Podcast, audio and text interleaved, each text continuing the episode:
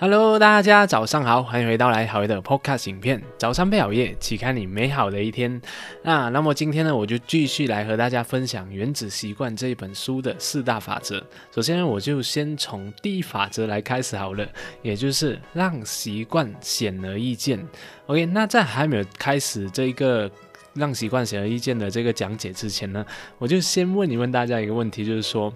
当我们还没有去准备去要培养一个习惯的时候，基本上我们会做什么呢？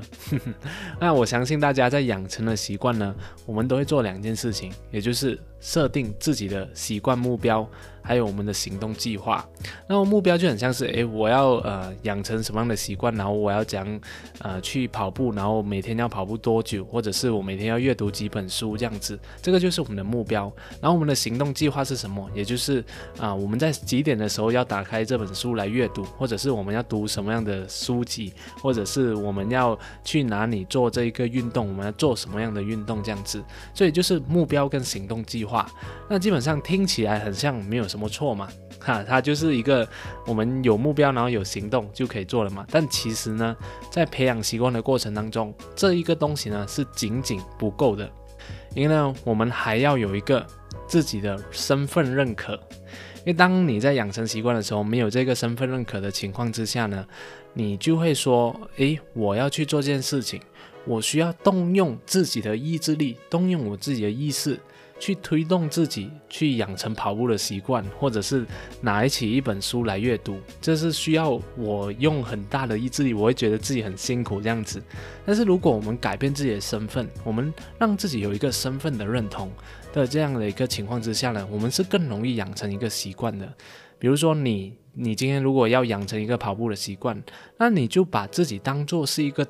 跑者，就是一个跑步经常有跑步的一个运动员。当你要养成一个嗯像阅读的习惯，你就把自己当做是一个书生或者是一个读者，你是很喜欢读书的。那这个东西呢，虽然听起来像很奇怪，但是呢，当你有这种对于自己的身份的一个认可的时候，你在做这件事情的时候呢，你就会觉得嗯，很像是一个很自然的事情。这个身份的认可呢，就很像我之前有提到的 be do have 的这个概念一样。就是呢，当你想要得到某一件东西，当你想要拥有某件事情的时候，你就先让自己成为那一个人吧。当你有成为那一个人的时候，你就会知道，哎，我成为这一个这一个身份，我应该做些什么事情。我是一个读者，我应该要做些什么事情。我是不是应该把那个书拿出来读？这样子，你就有一个身份，你就有一个责任。这样子，你就会很自然的情况之下，减少很多我们意志力的运用。当我们意志力用的越少的时候呢，我们的习惯就变得更加的容易。所以这个就是说，让我们的习惯显而易见的前提，就是让我们有一个。身份认同，那这一个东西呢，也是会让我们啊有一个给自己的心向预愿。因为当我们觉得我们是读者的时候，我们突然我的脑海中就会出现那个画面，就是一个读者他们啊在一个环境之下在阅读的那一个画面。当我们有了这种画面，我们就会有一种心理暗示，然后会有一种对于自己的一个。啊，觉得应该要怎样做，知道怎样做的一个画面，所以我们会更容易的去行动这样子。所以这个就是说，我们啊要把自己当成是那一个人会做这一个习惯的，就很像我如果要养成这个 podcast 拍 podcast 的习惯嘛，那我就把自己变成一个 podcaster。所以我现在我认为我是一个 podcaster，所以我很自然的就可以做这个 podcast，就每天来做这样子。所以这个就是哎我在养成习惯的过程当中，我也是有体会到对于自己。身份的一种自我暗示，所以呢，在我们还没有培养习惯之前呢，我们先要理清楚自己想要成为怎样的人。那么这一个人，这个身份呢，他就引导我们做出正确的决定。OK，那回到来我们今天的这一个课题，就是说让习惯啊显而易见嘛。所以呢，你。这这个为什么要让习惯显而易见呢？就是我之前每次都会提到，习惯的养成呢，就是这三个步骤，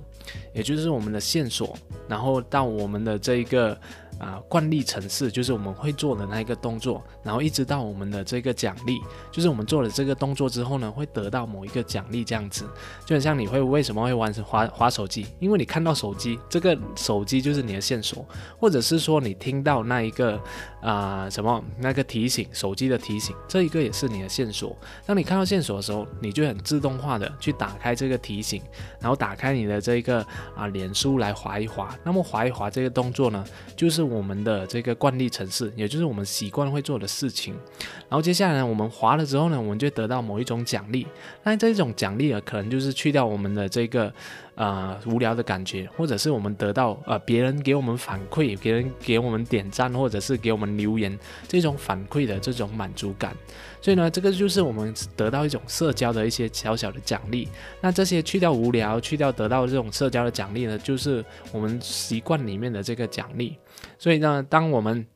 这个奖励啊觉得非常的爽的时候呢，我们就会每次。看到线索的时候，我们就想要得到奖励，所以呢，我们就会去开始去做这一个习惯的动作，然后知道就在得到那个奖励，就这个习惯圈呢，就不断的去循环，然后啊越转越大，它自然而然的情况下呢，就会养成我们的一个习惯。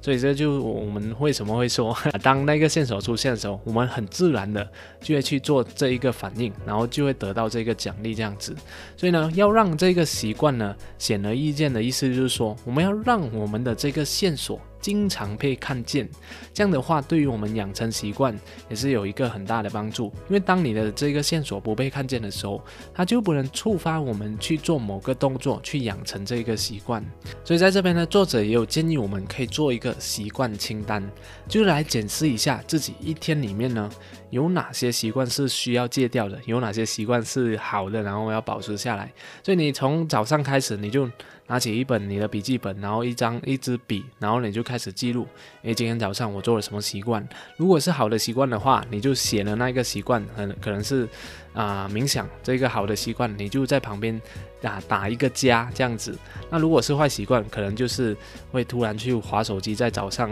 啊吃完早餐之后，那你就写一个减这样子，以此类推，一直到我们晚上为止，这样我们就知道，哎，自己的一天里面呢，到底有多少个好习惯，多少个坏习惯，然后我们就开始来检视一下，哎，有哪些坏习惯是浪费你很多时间的，然后我们就要把那个坏习惯。改掉这样子，或者是换一个新的一个好习惯。那因为每当我们有做这一种啊清单或者是一种记录的时候，我们才可以意识到自己是有很多地方是可以进步的。而当我们没有记录的情况下，我们是。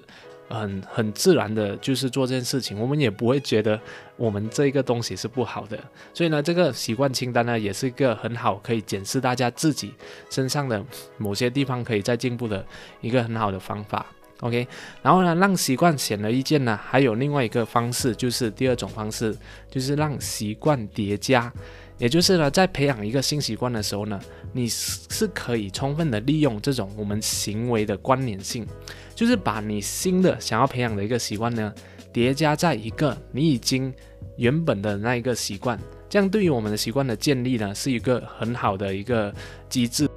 就很像是我们每天早上都会有这个刷牙的习惯嘛，那我们就可以在刷牙的这个习惯背后呢，就是刷牙习惯之后呢，给我们设置一个自己想要培养的习惯。可能是冥想这样子，这样呢，这个刷牙的习惯，我们原本的习惯呢，它就变成我们一个线索。当这个刷牙之后呢，我们看到这个做了这个线索的动作之后，要做我们的冥想这样子，这样对于我们的习惯呢，也是更容易去培养的。因为我们知道，我们刷牙之后，我就要做冥想，这就是一个触发的这个动作，让我们的习惯就有一个线索，然后我们就开始做下一个习惯这样子。OK，这样的对培养的习惯也是很好的。像喝咖啡的时候，接下来我们要做。做什么？喝完咖啡之后，养成一个阅读的习惯，这样子。所以这一个从原本的习惯基础之下去叠加另外一个习惯，是可以很好的帮助我们让这个习惯显而易见的。因为我们看见了在原本的这个习惯之后呢，我们接下来要做些什么样的动作？OK。所以在这个基础之下呢，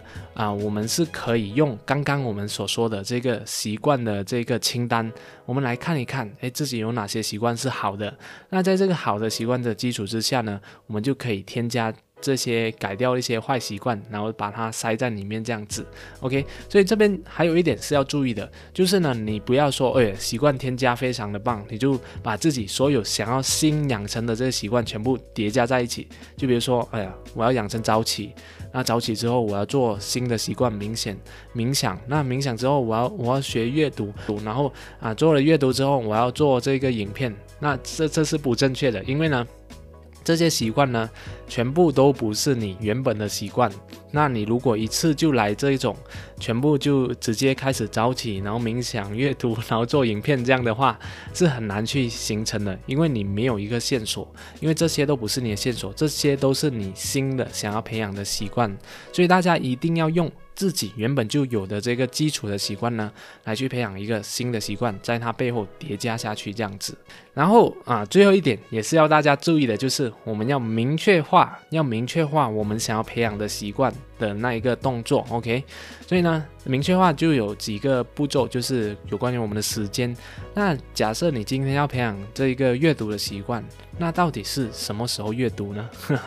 你不能说，哎，我只要阅读就可以了，那是不正确的。你一定要给自己一个准确的时间点，具体的时间点，具体的那一个情况，到底是下班之后的那一个时间呢，还是呢在睡觉之前的那一个时间，还是在什么时候？因为如果你只是跟告诉自己我要读十页书每天这样的话，你很很少会去行动，因为这个方案不具体，所以你不知道什么时候应该要开始去做，而且它是你一个新的习惯，OK？所以你要给自己设置时间表，然后呢，给自己设置一个明确的时间。然后第二呢，就是我们的地点，到底我们要在哪里去开始这个习惯？因为新的习惯养成，我们最好可以选择一个比较好的地方啊，比较一个让自己喜欢去做的那个环境去做。这个后面我会跟大家提到，像我冥想的习惯，我就会。给自己在客厅，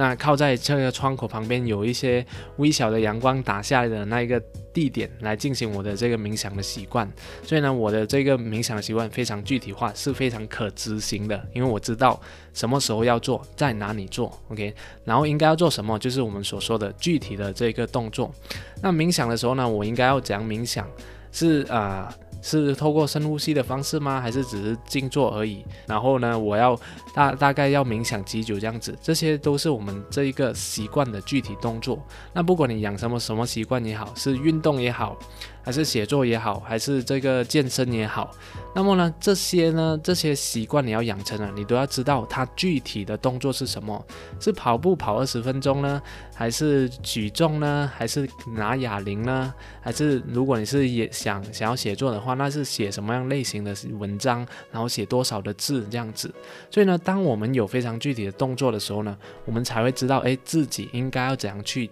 执行，因为你有了那个很清楚的动作，就不需要耗费我们的那个意志力。去开始，哎，又在想我要开始这个习惯，然后我应该要怎样做？当你觉得呃要用到意志力的时候，我们很大的情况下很容易就会放弃了，因为我们的意志力就是那么的微薄而已。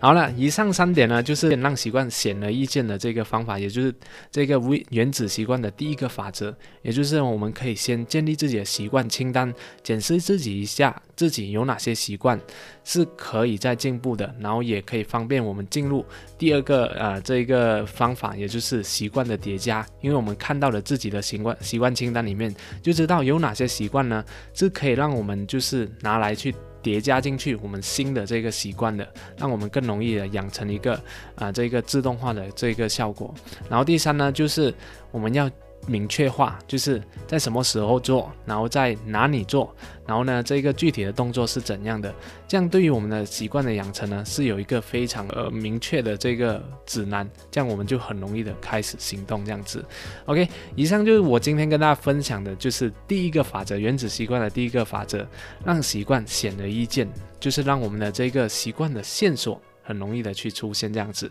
好了，那我下一集呢，我就跟大家继续来分享啊第二个法则跟第三个法则的，那一直到第四个法则为止，那大家就敬请期待喽，谢谢大家，我们下一集再见。